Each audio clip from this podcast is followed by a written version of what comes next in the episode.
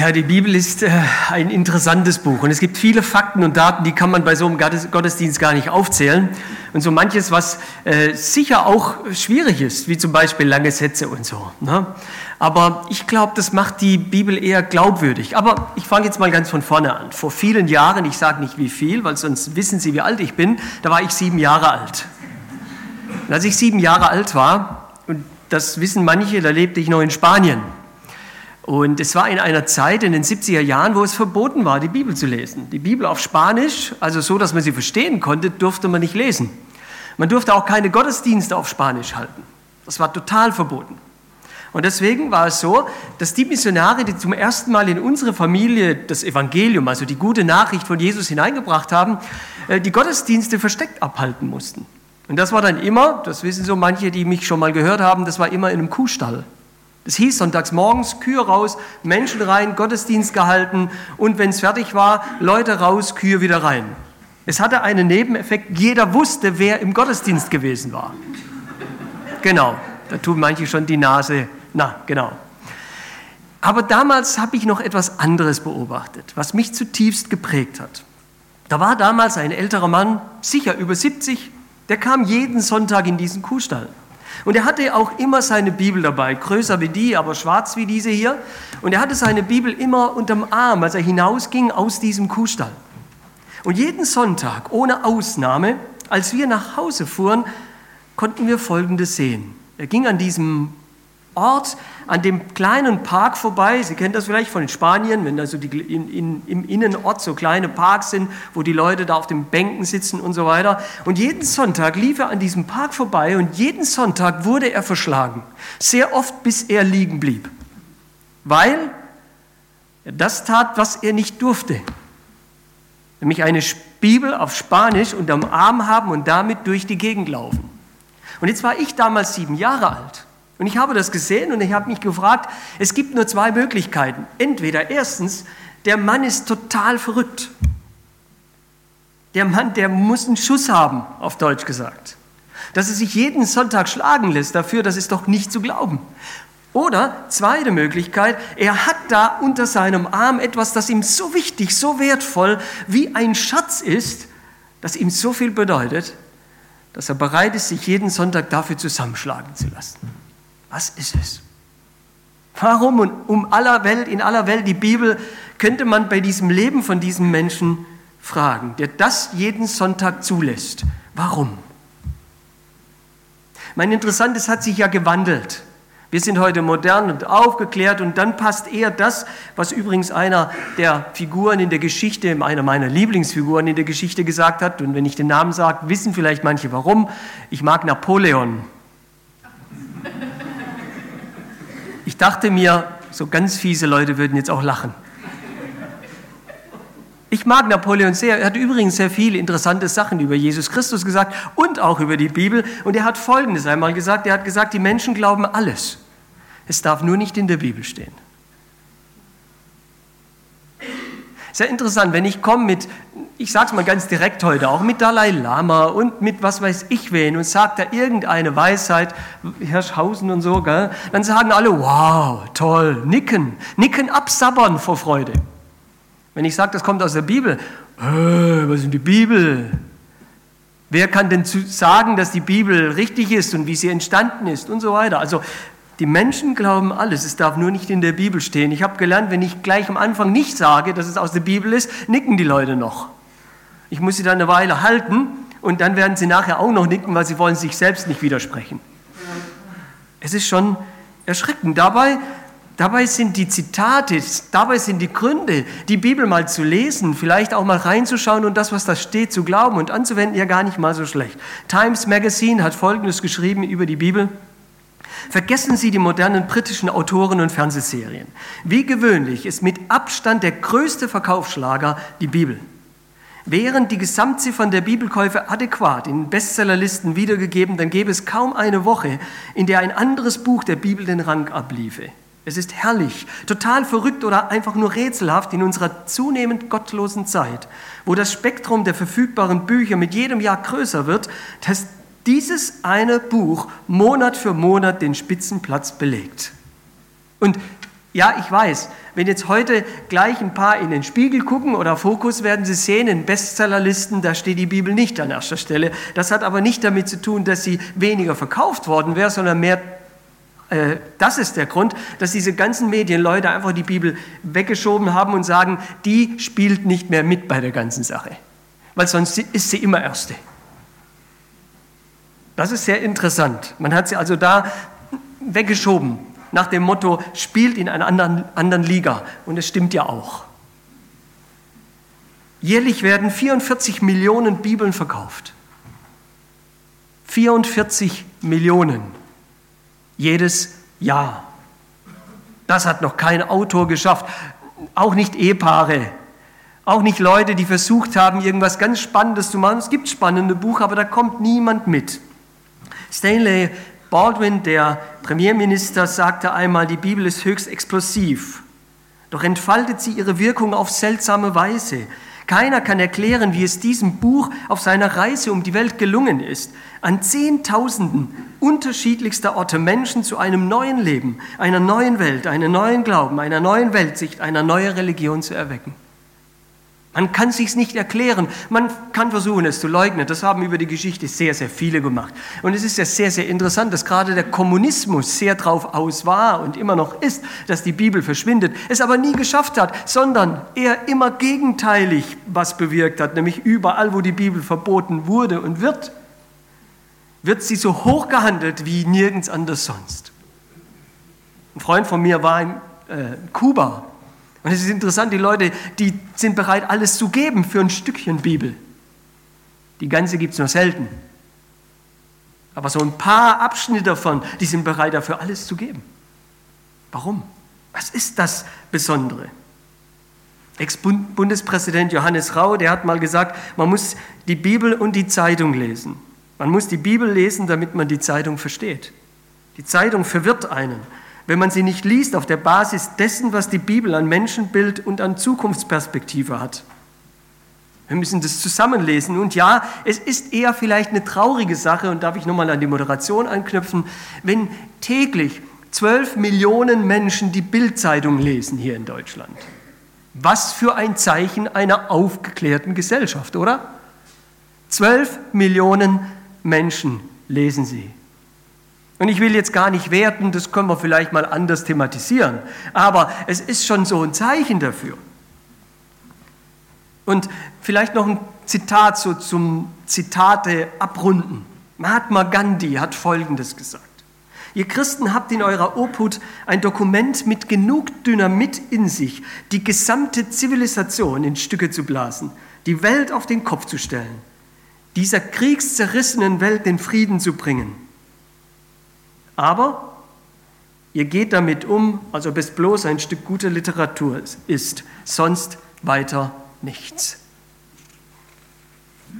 Junge Leute kennen das vielleicht von dem Film The Book Eli oder das Buch Eli, als dieses letzte Exemplar der Bibel auf Erden noch da ist und alle darum kämpfen, dieses Buch zu bekommen. Und dahinter steckt ein Gedanke, dass man ganz genau weiß, dass wer dieses Buch hat, wer die Bibel hat, damit ganz viel Gutes und auch Schlechtes tun können, weil es ein kraftvolles, ein machtvolles Buch ist. Also wir können sagen über die Bibel, was wir wollen, aber eins können wir nicht sagen, dass die Bibel unwichtig, uninteressant, geschichtlich unbedeutend wäre. Denn das wäre sachlich, wissenschaftlich, geschichtlich überhaupt nicht zutreffend. Wie ist sie entstanden? Ja, darf ich nochmal wiederholen? So um die 40 Schreiber. Warum um die 40 Schreiber? Weil beim zwei, drei Büchern sind wir nicht ganz sicher, wer hat sie denn wirklich geschrieben. Das ist aber geschichtlich kein Problem. Das ist also nicht etwa, um zu sagen, kann man nicht glauben. Nein, man weiß, aus welcher Zeit und man kann es einigermaßen einordnen. Kein Problem.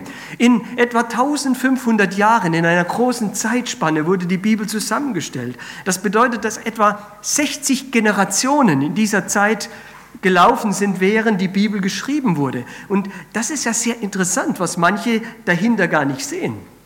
Dass das eben zeigt, wie aktuell auch bis heute die Bibel ist, dass es ist kein Buch, das für eine Generation gilt, das nur eine Generation versteht. Interessant, also äh, ich bin ja in Spanien aufgewachsen, mein Vater ist Don Quixote, äh. Ich würde jetzt mal gern mal hier rumfragen, wer das dann mal gelesen hat und wer das kennt. Übrigens ein, großer, ein großes Sahnehäubchen der Literaturgeschichte. Wer das nicht gelesen hat, das darf ich jetzt gar nicht sagen. Oder? Warum? Ja, das ist auch ein Buch, das in aller in dem großen Wert, das es hat, wie viele andere Bücher, eben wenn mal die Generation vorbei ist oder zwei oder maximal drei, es keiner mehr versteht und keiner mehr weiß, ja, was bedeutet es heute für, für mich? Die Bibel ist so ganz anders. In drei Sprachen geschrieben, griechisch, hebräisch, ein ganz kleiner Teil auch aramäisch, ist es auch kulturell ein ganz, ganz stark gefülltes Buch. Schreiber haben in der Regel selbst Erlebtes, selbst Gesehenes, selbst Gehörtes niedergeschrieben. Das übrigens macht es auch, und da werde ich nachher kurz was dazu sagen, zu einem Buch, das ganz, ganz, ganz klar unterschiedlich ist, zum Beispiel zum Koran. Heute wird das so zusammengemischt, da sage ich aber nachher noch was dazu. Es waren Augenzeugen, zum Beispiel von Jesus, die die Evangelien aufgeschrieben haben. Das waren keine Leute, die irgendwo gehört haben, dass da mal ein cooler Mensch durch diese Welt gegangen ist, sondern geschichtlich gut belegt. Und dann, und dann wissen wir noch eins. Und das ist das, was es vielleicht auch zu beweisen gibt, wenn es geht. Und wahrscheinlich geht es nicht. Außer man beweist es durch das Leben derer, die durch die Bibel ihr Leben verändert und neu gemacht haben, nämlich das beim Aufschreiben. Als diese Menschen die verschiedenen Werkzeuge nahmen, mit denen sie das aufgeschrieben haben, Gott geleitet her, geleitet hat. Oder ich nehme jetzt mal dieses Fachwort. Und das ist eines der theologischen Fachwörter, die zum Glück auch in der heutigen modernen Sprache verstanden wird, nämlich inspiriert. Inspirierte Menschen. Was das bedeutet, sage ich nachher auch nochmal. Ist ja gut, dass es Essen heute hier gibt, gell? Habe mich richtig gefreut und dachte, kann ich ja lang machen, Leute müssen nicht heim. Wir haben die Zeit wirklich nicht, aber es wäre spannend und ich würde es Ihnen auch wirklich empfehlen, mal vielleicht auch mal zu googeln. In der Regel kommen auch gute Treffer raus. Ich habe es heute Morgen noch mal geprüft, dass man mal guckt, wie sind denn Altes Testament und Neues Testament entstanden? Und das ist nicht so, wie manche sagen, dass man das nicht mehr nachverfolgen könnte, dass es unsicher wäre, dass es irgendwie komisch gewesen wäre. Nein, es ist so menschlich, so gut auch nachvollziehbar, dass es schon fast wieder einen ganz unruhig macht, weil man denkt, Moment mal, die Bibel ist doch ein göttliches Buch. Aber es ist so menschlich und so gut, dass, dass man wirklich staunt. Etwa 3500 Jahre alt, wenn man die ganzen Begebenheiten mit hineinnimmt, das ist schon sowas. Mm, so, da haben wir am Anfang so die fünf Bücher Mose, die hauptsächlich auch er wohl geschrieben hat. Ganz zum Schluss hat sicher auch Josua noch ein bisschen nachgeholfen, aber der Ursprung gut nachvollziehbar, auch datierbar und alles kein Problem festzumachen. Am Anfang auf Tontafeln geschrieben, dann auf Papyrus. Das ist sehr interessant. Ähm, diese Papyrusrollen, die waren zum Teil sechs bis zehn Meter lang. Also nicht DIN A4 und so hintereinander, sondern C, also die längste sogar 40 Meter. Kann man sich das vorstellen? Also 40 Meter am Stück. Wow. Ist kein Wunder, dass man deswegen hat gesagt, wir tun es lieber mal einteilen in Kapitel und Verse. Ja, übrigens, diese Einteilung war damals noch nicht drin. Das hat man wirklich nur gemacht, weil man es leichter machen wollte, dass man die Bibel lesen kann. Denn suchen Sie mal in 40 Metern irgendeine bestimmte Stelle, das würden Sie niemals schaffen. Danach kam es auf Leinwand, auf Pergament und die, übrigens, die, das Alte Testament war so Pi mal Daumen etwa um 500 vor Christus fertig zusammengestellt. Manche sagen ja, das ist erst viel später zusammengestellt worden. Nein, für die, die sich da interessieren und ein bisschen was wissen, schon zu Zeiten von Esra und Nehemia kann man sagen, war die biblische, die hebräische Bibel zusammengestellt und fertig kanonisiert. Also die Bücher der, des Alten Testaments waren zusammengestellt. Das hat nicht irgendeine Kirche später gemacht, wie Pro 7 manchmal behauptet. Da übrigens Vorsicht, bitte Vorsicht. Ich selber bin ja auch in den Medien und ich weiß, was man mit den Medien bezwecken will. Aber dass diese Programme auf Pro7 und so, dass die irgendetwas Gutes hinzufügen könnten zu einer Wissenschaftlichkeit oder Geschichtlichkeit dieser ganzen Geschichte, auch der Bibel, das mag ich wirklich sehr zu bezweifeln. Übrigens nehme ich die auch nicht, um sie zu zitieren, wenn sie etwas sagen, was mir gefällt. Weil da kann man sich nie sicher sein. Also nochmal, geschichtlich, gerade das Alte Testament, sehr gut nachvollziehbar, sehr gut datierbar, sehr gut von der Qualität her, als ein Buch, das kein Vergleich scheuen muss, nehmen. Kann man, kann man das Alte Testament nehmen. Ja, ähm, und sehr früh nochmal bestätigt von den Juden selbst, spätestens 90 nach Christus, also gerade in der Zeit, als das letzte neutestamentliche Buch, interessiert Sie das alles?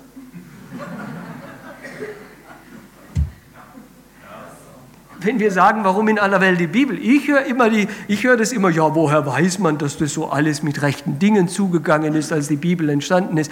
Die meisten, wenn ich nachfrage, die haben keine Ahnung. Sage ich, ja gut, wenn man keine Ahnung hat, kann man wenig drüber sagen, aber wenn man forscht, merkt man plötzlich, die Bibel ist super belegt wirklich sehr gut belegt. Und wie gesagt, ich habe hier nicht die Zeit, wenn ich vergleichen würde, und das kann man tun mit anderen Schriften und Büchern, auch das Neue Testament in der Historizität, vergleichbar mit anderen Büchern, die Bibel ist hauchhoch überlegen. Hauch, äh, wirklich haushoch. Hauchhoch, hätte ich fast gesagt. Haushoch überlegen. Sie merken vielleicht schon ein bisschen, dass es mir auch ein Herzensanliegen ist, weil ich mich auch ein bisschen ärgere und das will ich ganz ehrlich sagen. Ich ärgere mich, wie manchmal so einfach lapidar in einem Satz gesagt wird, die Bibel, die Bibel ist nicht glaubwürdig. Und da muss ich schon mal sagen, ob du das glaubst, was da steht in Bezug auf dein Leben, das ist eine, Fra eine Frage. Aber dass, die, dass sich die Bibel erstmal von ihrer Qualität her bewertet, das ist eine andere Frage. Und da gibt es kein vergleichbares Buch. Schon gar nicht ein vergleichbares Buch, das in so einer Länge von Jahren so viel Qualität zu bieten hätte. Und deswegen, ich könnte jetzt reden über die Kopisten, die Überlieferung, wie wurde das denn gemacht, wie wurde denn kopiert. Haben Sie vorhin die Maschine gesehen, die das so geschrieben hat? Man muss sich das genauso vorstellen, auch mit Menschen. Und da war zum Beispiel vorgegeben, ich habe das irgendwo, ich finde es jetzt hier nicht mehr, aber es war vorgegeben, wie viel Buchstaben in einer Reihe sein durften und wie viele Zeilen untereinander und wie zwischen den Zeilen nur ein Haar passen durfte, damit ja niemand versucht, irgendwas zu verändern. Das, das war alles hoch, wirklich mit ganzer, ganz hoher Qualität gemacht, damit die Handschriften, die dann später da waren, auch wirklich stimmen. Deswegen, wie gesagt, da könnte man noch weitermachen. Das Neue Testament, wenn man das mal nachschaut. Ja, es stimmt, in der Geschichte des Neuen Testaments gab es Schwierigkeiten in Bezug auf, dass die Theologen, die danach kamen, gefragt haben, muss dieses Buch wirklich rein oder nicht. Und das will ich geschichtlich nicht leugnen. Aber es war ein Ringen darum, damit nicht die falschen Bücher reinkommen. Und man wurde sich dann einig, spätestens 230 nach Christus war klar, welche Bücher dazugehören und welche nicht. Übrigens, wer hier sagt, ja Moment, aber es gibt auch die Apokryphen, die katholische Bibel hat diese drin, wir nehmen sie normalerweise nicht rein. Wie ist es damit? Wir wissen ganz genau, bei den Apokryphen handelt es sich um Bücher, die zum Beispiel geschichtliche Fehler beinhalten. Aber auch inhaltlich sind da so manchen Sachen drin. Zum Beispiel, es gibt ein Buch der Apokryphen, Daniel, da macht ein Drache mit. Und dieser Drache, der isst so viel, dass er nachher platzt. Und das sind Sachen, die sind so unglaublich, dass sie der Qualität der Bibel nicht entsprechen. Und deswegen nennt man sie eben Apokryphen und nicht inspiriertes Wort Gottes, so wie alle anderen. Ja, im 16. Jahrhundert hat man dann versucht, durch die Apokryphen so manche Dogmen, die man erfunden hatte, zu bestätigen. Und deswegen waren die dann so wichtig. Aber was die Bibel selber angeht, was das Neue Testament selber angeht, waren sie noch nie wirklich Teil dessen. So, können Sie noch? Sollen wir noch ein bisschen? Jetzt sagen mir heute viele, ja Moment mal, aber der Koran, der ist doch genauso gut. Auch das habe ich heute Morgen nochmal überprüft. Ich hatte es hier stehen und habe gedacht, das muss ich nochmal überprüfen. Nicht, dass nachher die Leute heimgehen, googeln und dann kommt was bei anderes raus. Ich habe einfach mal getippt bei Google, wie ist der Koran entstanden? Darf man doch, oder? Einfach mal zum Wissen. Und eins habe ich gemerkt, in den ersten tausend Treffern und noch mehr gibt es keine einheitliche Fassung. Es ist so Pi mal Daumen. Aber einheitlich ist man sich selbst in den Koranschulen nicht. Ganz anders wie eben bei der Bibel. Man weiß, da war der Prophet Mohammed in den Jahren 570 bis 632 nach Christus und dann ist der Engel Gabriel erschienen oder hat ihm auf jeden Fall zugesagt oder hat mit ihm gesprochen und hat, das ist das, was er dann nicht er, denn dann ist man sich auch nicht ganz sicher, wurde das dann gleich aufgeschrieben von einem Mann, der dabei war oder war dieser Mann eigentlich einer von den dreien, der später erst bei, äh, bei den zwei Kalifen, die da, also man merkt schon, es ist ein Durcheinander, wie ist das entstanden? Man kann es gar nicht richtig sagen.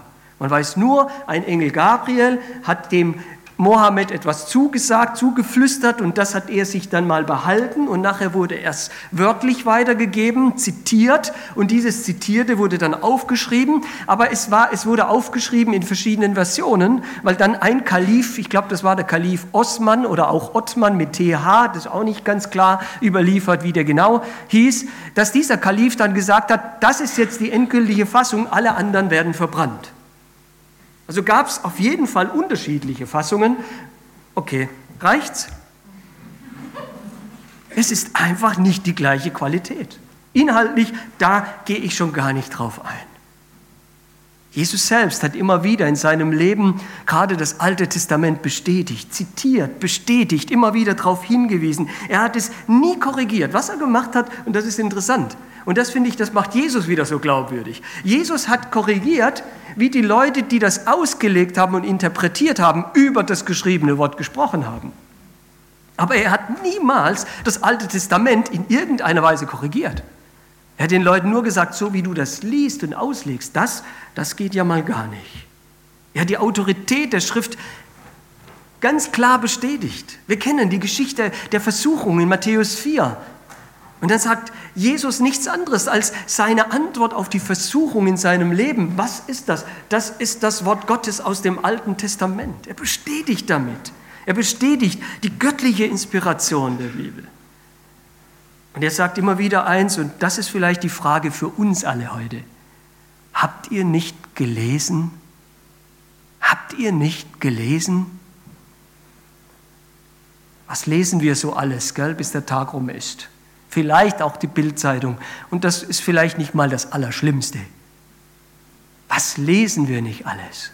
Und was glauben wir nicht alles bei dem, was wir lesen? Denzel Washington bekannt? Ich habe gedacht, so ein paar neuere Leute wären vielleicht auch dran. Er hat immer eine Bibel dabei, egal wo er hingeht, und er sagt, er liest so oft er kann darin. Er hat die Bibel dreimal inzwischen schon ganz gelesen. Und das begleitet ihn. Ja, Moment, ich will damit nicht sagen, dass er super heilig und toll und was weiß ich. Nein, der hat auch seine Macken und Schwächen, aber ich glaube, die haben wir auch, oder? Aber er liest die Bibel. Er liest die Bibel, er hat sie dabei. Jörg Pilawa, ist der bekannt? Die einen finden ihn cool, die anderen finden ihn richtig schlecht. Naja, fachlich, wie gesagt, das ist wie bei all den anderen und bei uns ja auch. Aber interessant, er sagt, wenn er mit dem Auto fährt, da schiebt er die Bibel-CD hinein, denn das ist besser als Fernsehen. Und interessant sein Satz, in dem er gesagt hat, bei uns ersetzen die zehn Gebote die Supernanny. Pilava. Und das hat mich schon sehr bewegt, weil ich das wusste, ich hatte das vorher gehört, aber Cora Schumacher, die Frau des so bekannten Rennfahrers, sie sagt, ich halte die Bibel für das beste Buch aller Zeiten. Die Bibel. Ein Buch, das von vielen, vielen Menschen zur Seite geschoben wird und das, so glaube ich, so wichtig für das Leben der Menschen heute und auch für uns ist. Darf ich einen Text aus der Bibel lesen? Einen schönen Text. Ich finde ihn toll. Und da stehen tolle Sachen drin in diesem Text. Und ich will so in den letzten 45 Minuten, die mir noch bleiben, Jetzt sind ein paar sauer. 2. Timotheus 3, 16 bis 18, da steht folgendes. Denn alles, was in der Schrift steht, und damit ist das geschriebene Wort Gottes gemeint, damit ist die Bibel gemeint, in der Zeit damals noch im Blick auf das Alte Testament, aber zusammenfassend für beide Testament gültig. Denn alles, was in der Schrift steht, ist von Gottes Geist eingegeben und dementsprechend groß ist auch der Nutzen der Schrift. Sie unterrichtet in der Wahrheit. Sie deckt Schuld auf. Sie bringt auf den richtigen Weg und erzieht zu einem Leben nach Gottes Willen. Warum in aller Welt die Bibel? Darf ich mal so ein paar Dinge dazu sagen? So einfach nur mal so hintereinander, ganz schnell. Vielleicht und hoffentlich auch mitnehmbar. Übrigens, der Timotheus, von dem wird vorher gesagt, der hatte von seiner Oma immer und Mutter die Geschichten der Bibel gehört. Als ich das so nochmal gelesen habe, habe ich gedacht, was hören unsere Kinder so, wenn sie mal so zwischen drei und sieben sind? Übrigens gilt immer noch heute sozial und gesellschaftlich als das Alter, das den Menschen am meisten prägt. Wussten Sie das? Was hören denn die? Was gucken denn die? Was lesen denn die? Kein Wunder, finden wir manches in der Gesellschaft ein bisschen merkwürdig, oder? Von Timotheus heißt es, er wurde geprägt von der Schrift, von der Bibel. Was ist das Erste, das hier steht? Das steht, es ist vom Geist Gottes eingegeben. Und weil wir die Zeit nicht haben, kann ich das jetzt nicht fachlich versuchen, theologisch zu beschreiben. Aber was hier gesagt ist, es ist durchdrungen. Es ist nicht diktiert. Die Bibel wurde nicht diktiert, Satz für Satz, Wort für Wort. Es ist durchdrungen vom Geist Gottes, von Gott selbst. Es ist also ein Wort, das nicht menschlichen Ursprungs ist. Es hat göttlichen Ursprung. Und das bedeutet auch, ich versuche das mal so zu erklären. Ein Buch, ein normales Buch ist wie ein platter Reifen. Es ist ein Reifen, aber ohne, Licht, äh, ohne Luft. Und wenn man versucht, mit einem platten Reifen zu fahren, macht man alles kaputt, oder? Und was ist die Bibel? Die Bibel ist nicht ein platter Reifen, sondern ein mit Luft gefüllter Reifen. Inspiration, dieses Wort für Geist, ja, Spirit, Geist in der Bibel heißt eingeatmet, durchgehaucht. Die Bibel ist also kein platter Reifen wie die anderen Bücher, so schön sie auch sein sollen und auf welchen tollen Felgen sie auch immer dastehen.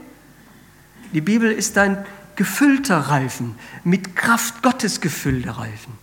Und deswegen passiert es immer noch, dass in Hotels, da wo es die Hotelmanager zulassen, Menschen zum ersten Mal in der Bibel lesen und ihr Leben sich von jetzt auf nachher total verändert. Bis heute noch passiert das. Weil die Bibel kein platter Reifen ist, sondern kraftvoll. Deswegen hat Gandhi das auch gesagt, das, was wir in der Hand halten, ist so explosiv, so voller Dynamit, so kraftvoll, dass es die Welt verändern kann. Aber noch viel toller, es kann den einzelnen Menschen verändern. Warum in aller Welt die Bibel? In meiner Erfahrung aus der Seelsorge, aus der Gemeindearbeit und zwar kulturübergreifend, egal wo ich bisher war, muss ich sagen, das, was Menschen wirklich verändern kann, ist das Wort Gottes, ist die Bibel. Und sorry, ihr Sänger, das schafft auch das Singen nicht. Das schafft auch nicht irgendeine fromme Tradition nicht.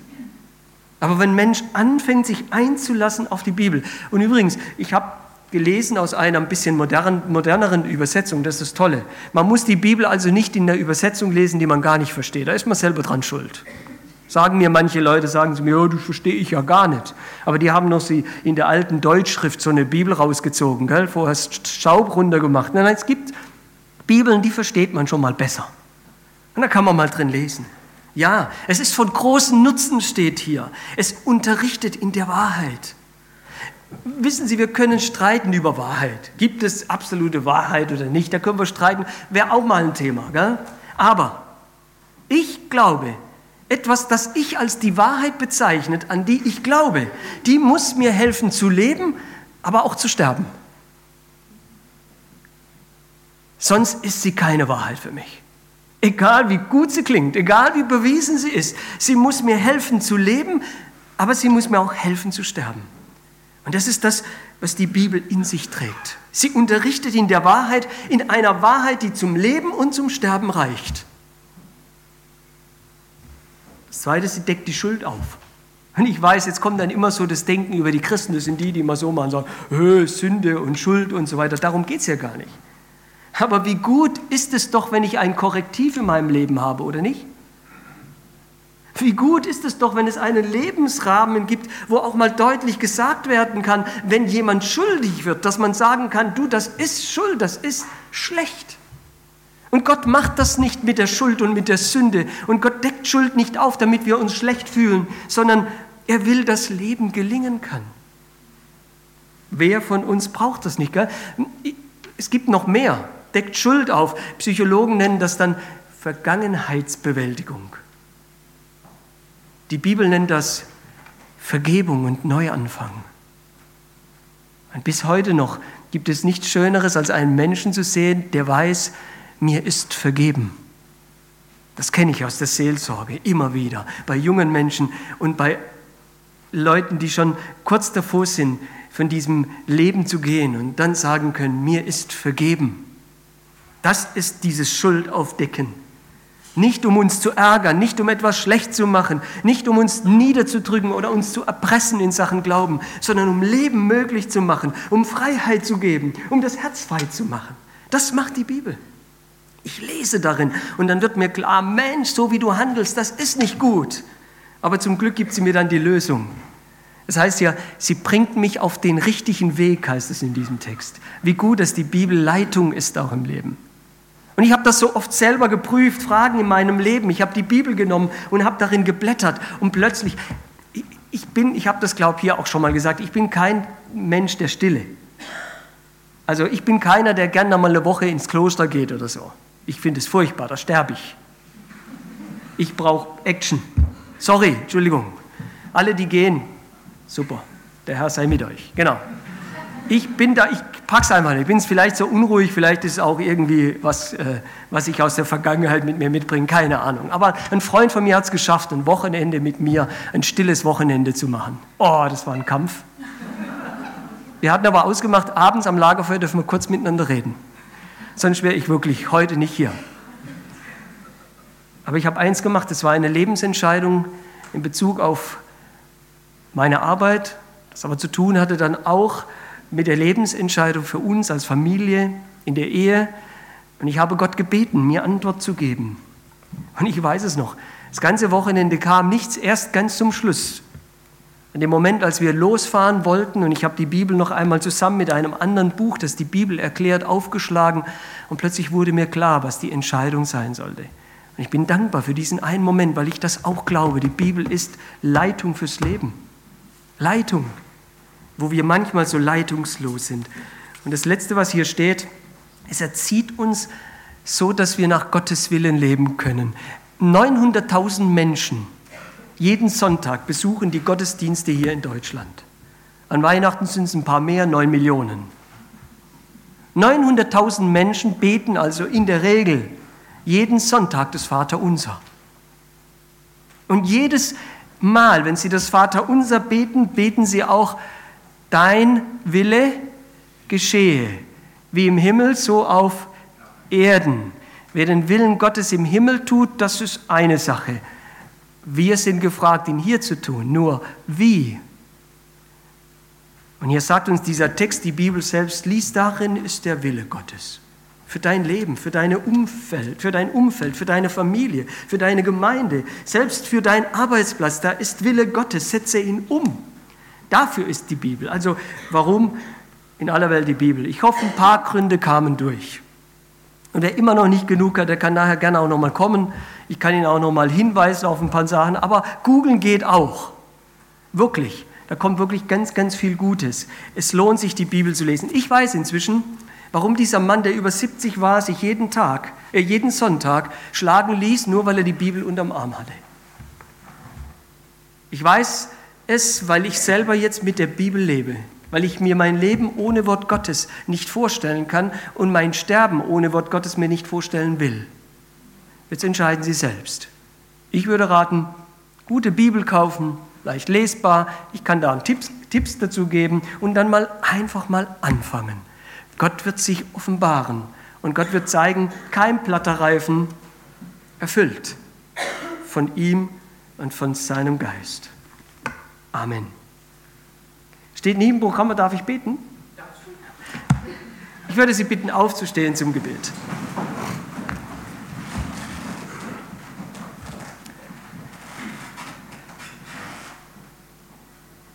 Vielen Dank, lieber Herr, dass wir uns unseren Glauben nicht erdenken müssen sondern dass wir die Schrift haben, die Bibel haben, das geschriebene Wort von dir. Und danke, dass da, wenn auch vieles steht, was wir nicht verstehen, das steht, was wir verstehen müssen, um leben zu können und auch um sterben zu können. Herr, ich möchte dich bitten, erkläre du uns selbst immer wieder das, was wir lesen. Schenke es, dass wir neu vertrauen lernen auf das, was du sagst und es umsetzen und, und dann lass uns erfahren, dass es wahr ist. Nimm uns alle Angst zu diskutieren über die Bibel, als gäbe es irgendetwas, was vergleichbar wäre. Herr, mach die Bibel wieder zu dem, was unseren Glauben wirklich prägt und ausmacht. Herr, und wenn jemand hier ist, der noch nie so richtig in der Bibel gelesen hat oder schon lange nicht mehr, Herr, überrasche du die Person dadurch, dass beim kurzen Anlesen etwas steht, was ganz tief ins Leben geht. Und du kannst das, das weiß ich, habe ich selbst bei mir so oft erfahren. Danke für diesen Morgen. Danke für die Bibel. In deinem Namen. Amen.